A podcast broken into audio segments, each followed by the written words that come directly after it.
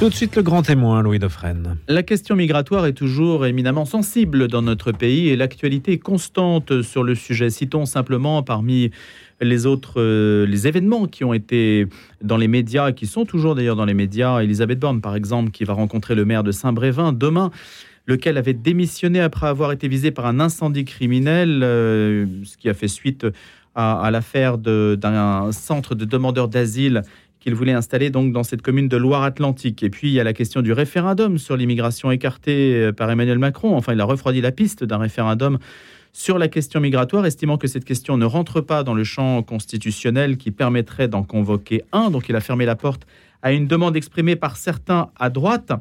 Et puis, on peut souligner d'autres éléments, comme l'opération qui a été menée à Mayotte euh, pour protéger les frontières de cette île qui avait choisi la France dans les années 70 contre euh, l'indépendance, euh, euh, ce qu'ont choisi les trois autres îles des Comores, à savoir Anjouan, Moélie et Grande Comore. Voilà, ça fait beaucoup de sujets qui en soi n'ont pas de lien entre eux, sauf qu'ils ont quand même le défi migratoire en, en, ligne de mire. Alors il y a un autre défi qui est lié à celui de la migration, c'est le défi d'être français, celui dont va nous parler Michel Auboin, ancien directeur au ministère de l'Intérieur chargé de l'intégration des étrangers et des naturalisations, et qui est avec nous ce matin. Il est préfet honoraire aujourd'hui, ce qui veut dire qu'il a une certaine liberté de parole. Et c'est aux presses de la Cité qui nous a gratifié de cet essai. Bonjour Michel Boin. Bonjour. Qu'est-ce que ça veut dire directeur de l'intégration en France? Euh, les directeurs euh, d'administration centrale sont les hauts fonctionnaires qui mettent en place les politiques publiques hein, auprès des, ministres. Et donc, le, moi, j'étais directeur de l'intégration, c'est-à-dire que pendant quatre ans, j'étais chargé de définir les 2009-2013. Ouais, pendant les, les, les, cadres de la politique d'intégration des étrangers en France, qui, euh, parce que depuis toujours, enfin, enfin depuis toujours, depuis la depuis la fin de la Seconde Guerre mondiale, la France a une politique, ou en tout cas aurait dû avoir une politique d'intégration de ces migrants. Et donc, euh, je le dis parce que je pense que la question centrale, c'est plus la question d'intégration que la question de l'immigration. Et que malheureusement, euh, une partie euh, des qui, avaient été affectés à, l'intégration sont passés dans le champ de, de l'immigration. Je voulais juste avoir votre réaction aux actualités que je mentionnais. Il y en a trois. La première, c'est la question de ce qui s'est passé à Saint-Brévin oui, alors ça, c'est Saint-Brévin. Euh, effectivement, il faut comprendre un, un centre d'accueil des demandeurs d'asile. C'est euh, une structure qui est destinée à, héberger euh, des personnes qui sont en demande d'asile, donc qui, demandent l'asile et pendant tout le temps où, euh, où cette demande d'asile est, est, examinée par euh, l'OFPRA. C'est en général une année ou deux. Et, donc l'OFPRA, c'est l'Office pour les réfugiés. Hein. Oui, tout à fait. Ouais.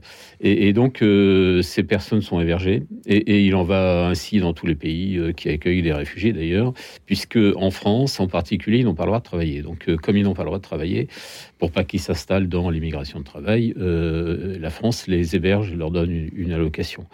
Euh, le, Combien par mois? Quelques centaines d'euros.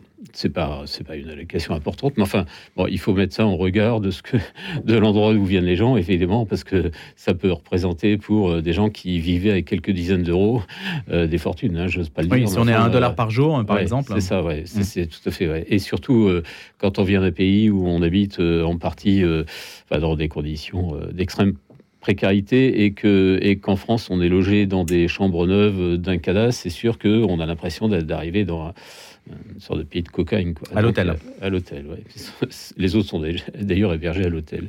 Et euh, le, le, la, enfin, nous manquons, parce que le nombre de demandeurs d'asile augmente chaque année, donc nous manquons de, de ces places de CADA.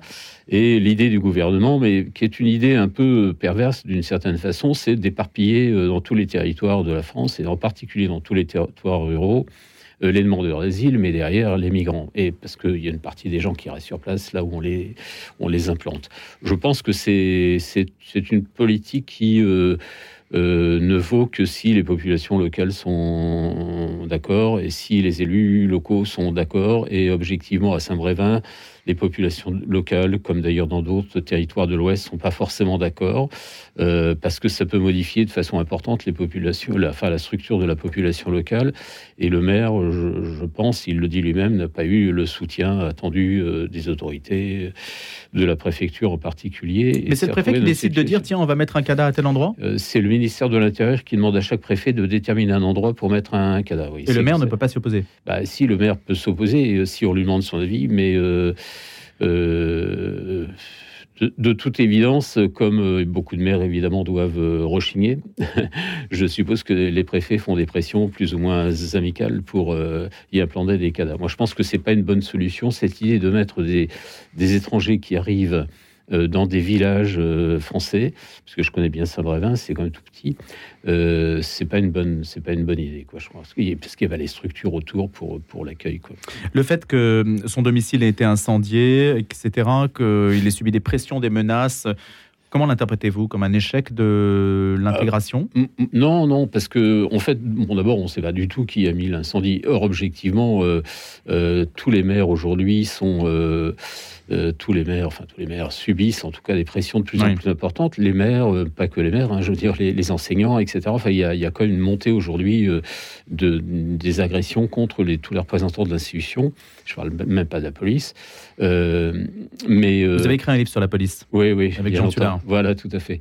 mais il y a une défiance aujourd'hui à l'égard de l'institution et qui se traduit de plus en plus par des violences. Or, on ne sait pas du tout qui est à l'origine de cet incendie. Ça peut être complètement disjoint par rapport à l'affaire du du, cadavre. Hein. Euh, l'enquête le montrera, j'espère. Euh, en tout état de cause, euh, le maire, je pense que le maire lui-même, en étant d'accord avec cette installation contre la vie d'une partie de sa population, s'est mis en difficulté. c'est absolument terrible ce qui est arrivé, il faut bien dire, mais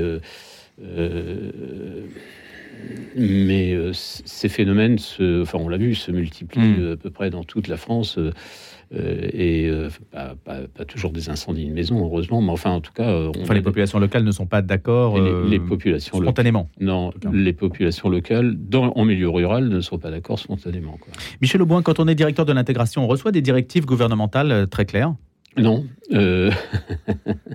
non.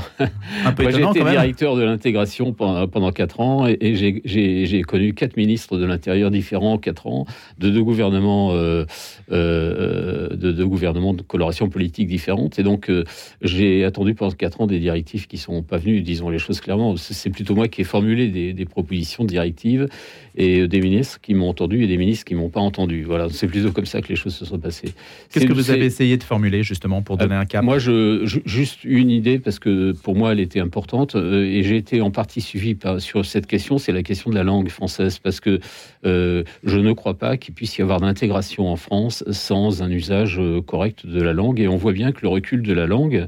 Moi, je passe beaucoup dans les collèges ou les lycées le, recul de la langue française est quand même une catastrophe euh, euh, et, de toute façon c'est un frein complet à, l'intégration. Or on n'a pas, il y a des outils pour l'enseignement du français, soit pour des adultes, soit pour les enfants, et on n'a pas, euh, on n'a pas gardé, on n'a pas conservé, ou même on n'a pas mis en place les outils nécessaires. Donc j'ai beaucoup insisté sur cet aspect et, j'ai essayé de mettre en place des structures, y compris professionnelles, pour enseigner le français partout en France. Mais en fait, mon exemple c'était les auto-écoles vous voulez apprendre à conduire, vous avez des auto-écoles. Vous voulez apprendre le français en France, il n'y a, aucune structure qui vous enseigne le français. Voilà.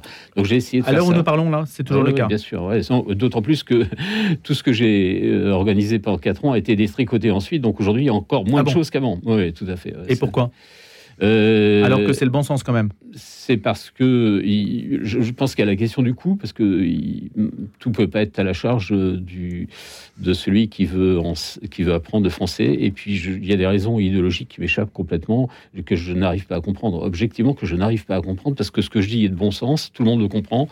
Euh, mais quand vous passez à la phase politique, à ce moment-là, vous commencez à avoir toute une série d'objections sur euh, pourquoi enseigner le français, est-ce que le français a une valeur, etc.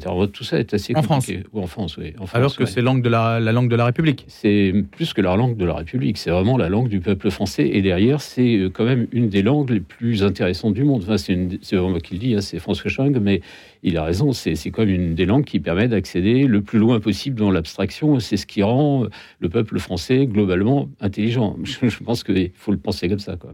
Donc vous, hmm. avez, vous avez rencontré des obstacles quand vous vouliez diffuser cette initiative d'enseigner le français aux gens qui arrivaient en France. Oui, clairement. Et pas seulement des obstacles financiers, des blocages idéologiques. Aussi.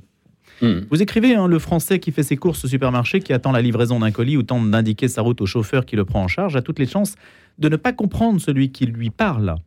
Quant aux professeurs, ils sont contraints d'adapter leur méthode à des classes hétérogènes où le pourcentage des élèves allophones est parfois supérieur à celui de leurs petits camarades dont le français est parlé à la maison. Mais on peut dire que que ce soit même pour un Français de souche ou, ou un étranger, la maîtrise du français est parfois, y compris par les Français eux-mêmes, extrêmement aléatoire. Oui, oui, c'est vrai. J'ai pu le constater, il y a parfois même des, étrangers qui font l'effort d'apprendre le français, qui parlent mieux que les Français euh, qui l'ont eu comme langue maternelle. Je suis d'accord. Enfin ça, je suis mais en tout cas c'est un chantier que hmm. vous estimez prioritaire. Absolument. Michel Auboin, votre avis sur le référendum sur l'immigration? Le projet de loi a été repoussé. Est-ce que l'idée d'un référendum, ça serait une bonne idée?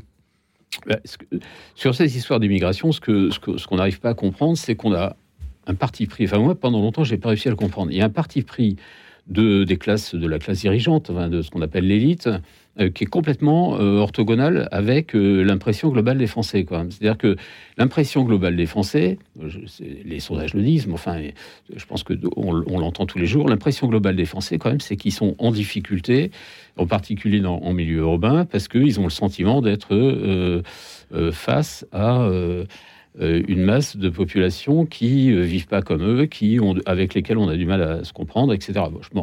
L'exemple est simple, il suffit de prendre le RER e un matin, puis pour s'en apercevoir, c'est assez, assez, évident à comprendre. Et donc les, les, gens pensent intuitivement que la masse de l'immigration est trop importante.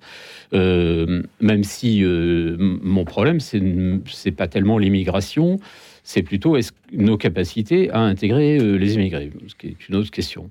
Bon, et puis on a une classe dirigeante qui, elle, pense exactement le contraire.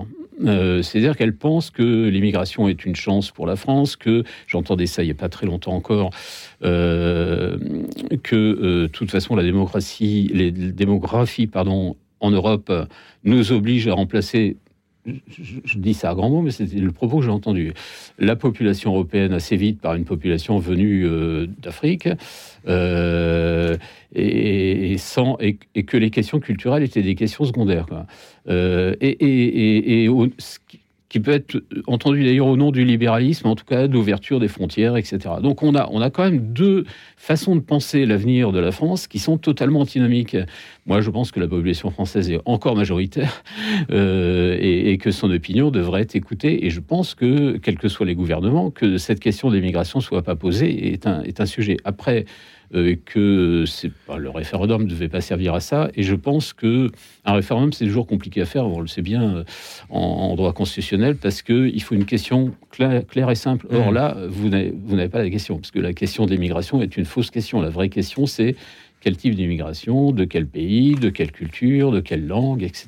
C'est ça la vraie question. Mais même si on est acquis à l'idée que la population européenne doit céder la place à une population non européenne, on pourrait avoir une politique différente euh, et peut-être plus intelligente. L'Allemagne, par exemple, a une politique d'immigration choisie. On l'a vu avec l'accueil de, réfugiés syriens. Et plus de gens qualifiés. la France n'a pas cette politique-là. Non, bien sûr. bien sûr déjà, il y, a déjà un clivage même dans cette appréhension de la réalité. Oui, c'est vrai. Et euh, je pense que tous les pays, d'ailleurs tous les pays d'immigration, euh, d'immigration, pardon, tous les pays, grands pays d'immigration, le Canada, l'Australie, etc., ont depuis toujours des politiques d'immigration choisies. C'est-à-dire qu'effectivement, on ne peut pas euh, on ne peut pas aller immigrer en Australie euh, si on ne respecte pas les critères de l'immigration. Euh, et, pourtant, ce pays est très accueillant. Je pense que c'était juste normal que la France, d'une certaine façon, euh, protège ses propres intérêts et considère qu'elle a besoin de tel type de main-d'œuvre, de tel type de. etc. C'est exactement le contraire. Hein, exactement le, et d'ailleurs, on est même à contre-exemple, même sur les réfugiés, puisque euh, on l'a vu euh, lors de, la guerre en Syrie ou en Irak. Euh, on a accueilli très peu de chrétiens, par exemple, hein. dans un pays comme le nôtre, qui, comment, où le, la, disons que les églises chrétiennes sont quand même fortement concurrencées maintenant par, par l'islam et où la question culturelle est quand même posée. Euh, on, a accueilli très très peu de chrétiens. On n'a pas été très allant sur euh, les chrétiens euh, d'Orient, etc. Et, dans le même temps, on a laissé se poursuivre une immigration d'origine maghrébine ou subsaharienne très importante. Michel Auboin, un directeur d'administration centrale, un préfet, a-t-il un, un, pouvoir sur le politique, un pouvoir de conseil sur le politique? Est-ce que vous estimez que vous pouvez orienter l'action publique? On dit souvent, enfin en tout cas moi j'entends dire, les politiques en fait font du théâtre euh, médiatique, mais en réalité ceux qui dirigent, ce sont ceux qui sont euh, dans les strates dirigeantes des ministères. Bah, c'est la haute fonction publique. Oui, oui, c'est évident. Alors, et vous nous dites, bah oui, mais je reçois pas de directive et en fait, je ne suis pas écouté. Oui, enfin, disons que je, je, je, propose des directives, je suis en partie écouté, mais pas complètement, parce qu'il y a d'autres orientations.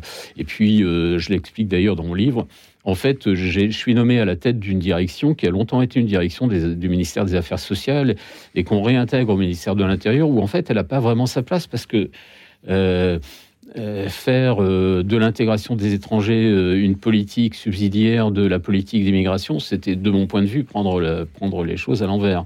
Et moi, j'ai été nommé dans ces directions parce que je suis un pur produit du ministère de l'Intérieur. J'ai d'ailleurs écrit, vous l'avez dit, une histoire d'applisme. En plus, ma carrière est très marquée par, euh, par euh, les politiques coercitives du ministère de l'Intérieur. Donc, quand on m'a mis dans ces élections, on a pensé que j'allais euh, remettre tout au carré, mais c'est pas du tout comme ça que j'ai vu les choses, parce que c'est pas du tout, enfin, c'est pas du tout comme ça que je les ai appréhendées. Moi, j'allais dans une direction qui avait un caractère social pour faire du social, pas pour faire de l'intérieur. Et mais c'est un hiatus qui aurait dû se terminer. C'est au bout d'un an, deux ans, on aurait dû dire bon, au moins vous n'êtes pas à votre place, partez. Mais en fait, non, on va laisser quatre ans. Et, c'est ça qui était le plus étonnant, quoi. Hmm on vous a laissé en place alors que vous ne pensiez pas du tout faire ce que vous y avez fait. Euh, oui. Bon. Ouais. Voilà. Hmm. Est-ce qu'il faut revoir les critères d'obtention de la nationalité, Michel Aubois Oui, alors euh, en partie, parce que j'explique bien que euh, on a plusieurs façons de devenir français. Il y a une, la voie royale qui est la naturalisation, et ça, ça marche merveilleusement bien parce que on continue d'avoir des étrangers qui veulent devenir français. C'est quand même très compliqué par la naturalisation, c'est même de plus en plus compliqué, et des gens qui sont absolument fier. Je raconte dans les cérémonies de naturalisation, les gens qui se mettent à pleurer, etc. C'est quand même des belles histoires, quoi. Euh, ces gens-là, moi, je le vois parce que j'ai beaucoup d'amis dont les parents ou les grands-parents étaient étrangers et qui, et qui continuent de m'en parler. C'est-à-dire que ça, c'est une histoire qui finit, euh, enfin, qui continue d'essaimer pendant, pendant plusieurs générations sur la fierté d'être venu français, etc. Bon, ça, c'est très important. Euh, et puis, à côté de cette naturalisation, euh, qui est plutôt en phase de diminution d'ailleurs, ce qui est bah, à mon avis un signe assez terrible. On a d'autres façons de rentrer dans la nationalité française. Alors tout au bout de la chaîne, on a des gens qui rentrent, qui deviennent français sans même le savoir. Et ça, c'est à mon avis le pire de tout. C'est-à-dire que des gens qui deviennent français de façon automatique, sans savoir qu'ils sont français. Alors je, m'en aperçois. J'étais encore la semaine dernière euh, à parler à des lycéens à Amiens. Euh, j'avais 35 élèves devant moi, et, et quand j'ai posé la question qui est français, j'en ai pas trouvé un. En fait, sur 35 jeunes, il n'y avait pas deux Français. En fait, ils étaient presque tous français, mais tous refusaient d'être français, quoi. Et euh, alors, comment ça refuser Ils ne le savaient pas? Si, Alors beaucoup le savaient ou ils allaient le savoir, parce qu'en général ils le savent quand ils rentrent, quand ils commencent à préparer le bac, parce qu'à ce moment-là on leur dit est-ce que vous avez bien des papiers français pour euh, vous présenter à la salle d'examen? C'est idiot, hein mais et, donc ils vont chercher leurs papiers français pour pouvoir passer le bac. Mais en fait ils sont français, ils sont déjà français, mais ils l'ignorent ou ils le nient. Quand on leur pose la question, ils disent moi je suis et pourquoi le je suis algérien. Euh, c'est la grande question, c'est celle qui m'interroge aujourd'hui euh, le plus. C'est pourquoi toute cette jeunesse refuse d'être française.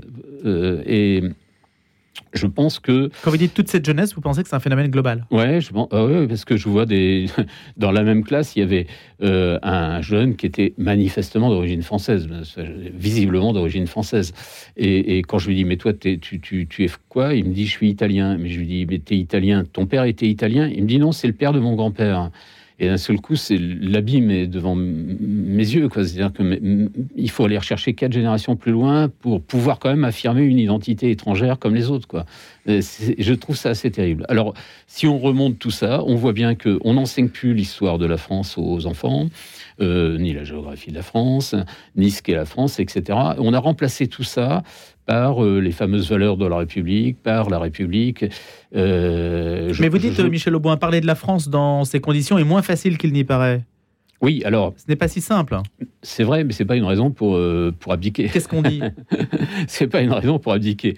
Oui, oui, parce qu'en en fait, on a aussi abandonné l'histoire de France parce qu'on l'a pas écrite. On avait gardé l'ancienne histoire de France, que moi j'ai appris quand j'étais môme, euh, celle de la Vis, etc., euh, qui, qui, qui, racontait une histoire euh, héroïque avec des rois. Bon, en fait, on, on voit bien, moi qui fréquente des milieux d'historiens, qu'aujourd'hui l'histoire de France ne doit pas s'écrire de la même façon. Mais beaucoup d'historiens universitaires seraient prêts à retravailler sur l'histoire de France si on leur demandait de le faire. Voilà, ils attendent juste le signe du ministre de, l'Éducation nationale pour le faire.